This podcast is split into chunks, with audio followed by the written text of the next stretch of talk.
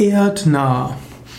Erdnah ist ein Adjektiv, was in der Astronomie eine Bedeutung hat, wie auch im dichterischen und auch im spirituellen. In der Astronomie zum Beispiel ist erdnah das, was in der Nähe der Erde ist. So gibt es zum Beispiel den erdnahen Raum, der ähm, erforscht werden kann durch Messinstrumente eines künstlichen Satelliten. Man spricht von den erdnahen Planeten.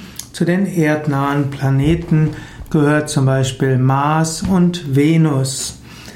Manchmal zählt man auch noch Merkur und Jupiter zu den erdnahen Planeten. Aber in jedem Fall Mars und Venus sind erdnahe Planeten. Erdnah kann aber auch heißen, dass man dem Irdischen zugewandt ist, einen gesunden Menschenverstand hat, verbunden ist.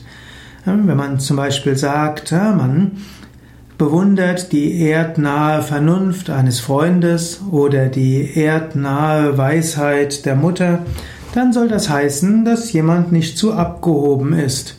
Man spricht auch von erdnaher Spiritualität, was wiederum zwei Bedeutungen hat. Eine erdnahe Spiritualität soll zum einen heißen, dass sie leicht in die Praxis umzusetzen ist, dass sie nicht abgehoben ist vom täglichen Leben. Erdnahe Spiritualität kann aber auch eine Naturspiritualität sein.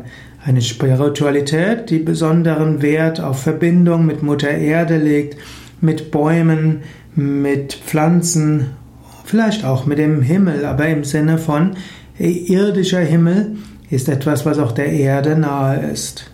In diesem Sinne kannst du auch überlegen, ist dein spirituelles Leben erdnah genug oder bist du im spirituellen Leben zu abgehoben, dass du vielleicht dein normales Leben damit nicht in Verbundenheit, Verbindung bringen kannst?